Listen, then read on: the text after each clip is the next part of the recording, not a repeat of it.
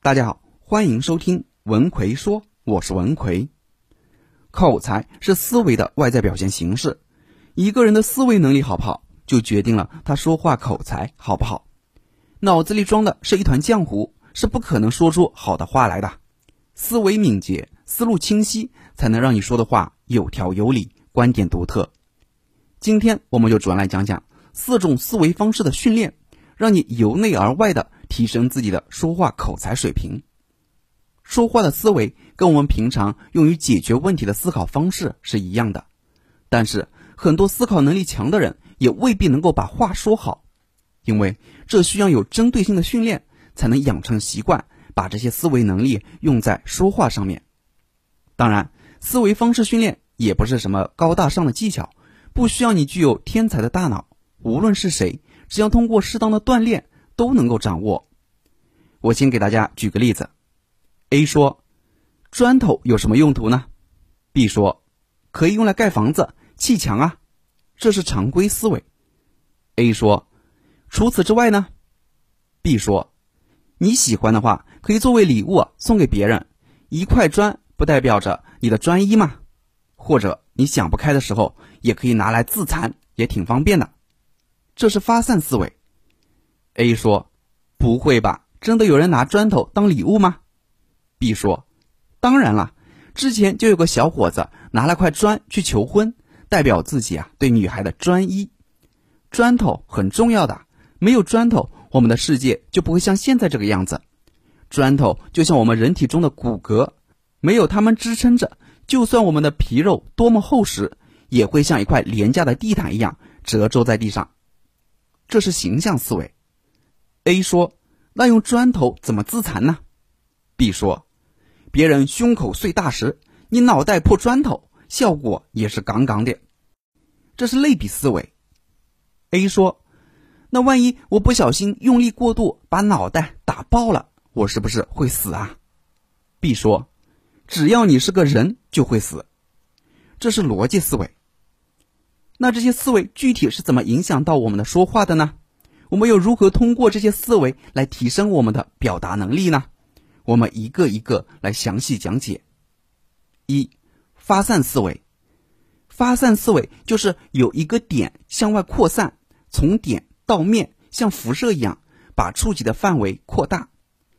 对应上面说话的例子，砖头本身的用途就是为了盖房子，是建筑材料，这也是它本来的属性。但如果我们扩散去看待这一事物，砖头的用途就不仅仅是盖房子这么简单啦。很多时候我们无话可说，其实就是我们的思维不够发散。说完一个话题就感觉没话可说了。如果我们懂得利用发散思维，那么我们就可以由一个话题引出另外一个相关的话题，然后接着再引出另外一个相关的话题，源源不断。基本上就不会冷场啦。比如，我们可以从学习说到教育，从教育说到就业，从就业说到工作，从工作说到理想，从理想说到人生。如果你愿意，可以让思路一直这样的扩展下去。你说还怕没话可说吗？发散思维最忌讳的就是思维定式，不要认为所有的事情啊都有一个标准的答案。只要发挥想象力，你就能创造出属于自己的答案。只要敢于开放你的思维，天南地北都可以聊一遍。那平时怎么练习自己的发散思维呢？给你一个简单的方法：经常问自己一个开放性的问题，然后围绕着这个问题回答，像即兴演讲那样，既可以锻炼自己的口才，也能够锻炼自己的发散思维，一举两得。比如在洗澡的时候，问自己。善良对于维持人际关系到底有没有用呢？然后给出自己各方面的见解，这样就能够很好的锻炼到你的思维和语言组织能力了。二、形象思维，形象思维就是通过形象来表达思维的一种形式。如果我们说话的时候适当加上一些形象的表达，那么我们的言语就会变得生动有趣。比如。把凶恶的女人形容为母夜叉，把不负责任的花心男人形容成渣男，都是形象思维。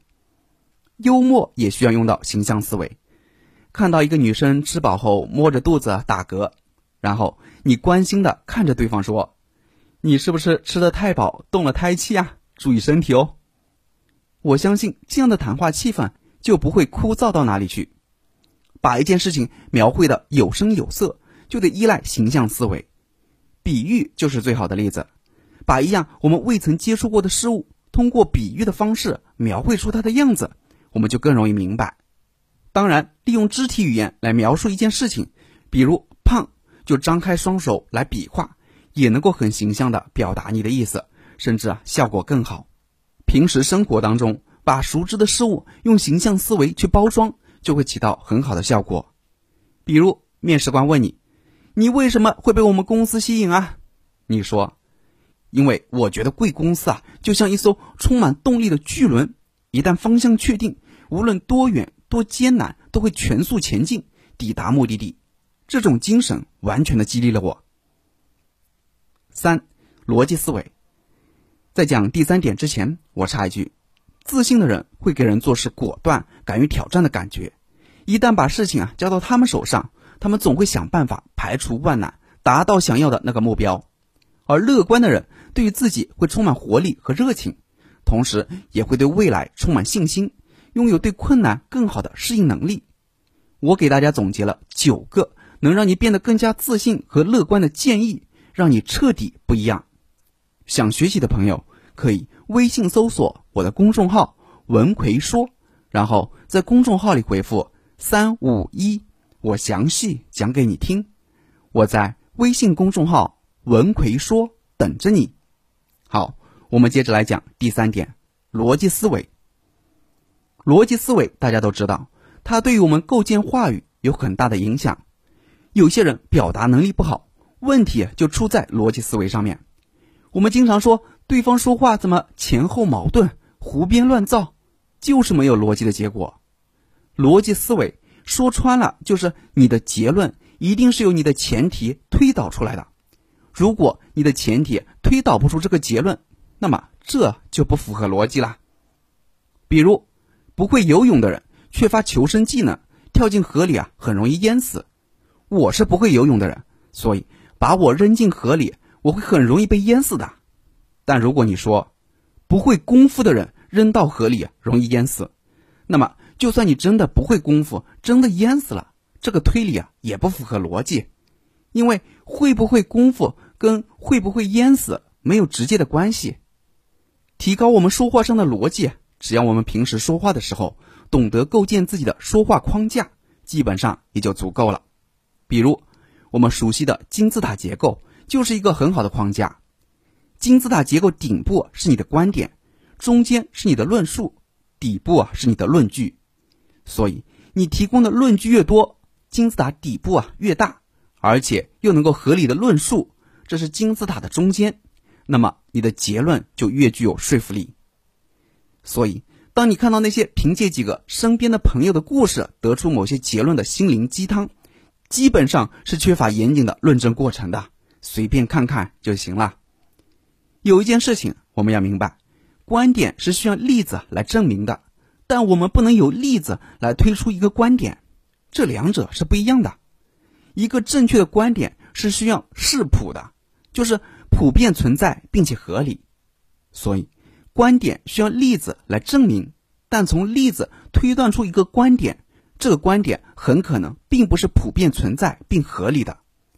你不能说张三买了张彩票中了五百万，就推断出只要去买彩票就能中五百万。这一点很重要，因为我们很多人啊都会从一些个例来推断出一个观点。怎么训练自己的逻辑思维能力呢？可以试着讲故事，随便挑三个词语，比如鲜花、水果、轮船，用这三个词语讲一个故事，把故事讲得合情合理，就能够锻炼到你的逻辑思维能力。四、类比思维，类比思维也是一种推理形式。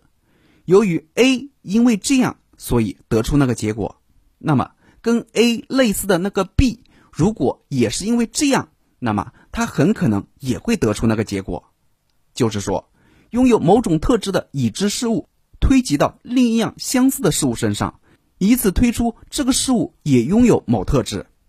推己及人就是类比思维的常见用法。我是个感情丰富的人，失恋会伤心；你也是个感情丰富的人，所以你失恋也会伤心。有时候我们想说服别人，类比推理就能够很好的帮助到我们。类比推理可以增强我们表达的丰富性，向别人阐述一个道理，通过举一反三的论证，用相似的事物做比较，那我们就能够更容易让别人明白这个道理。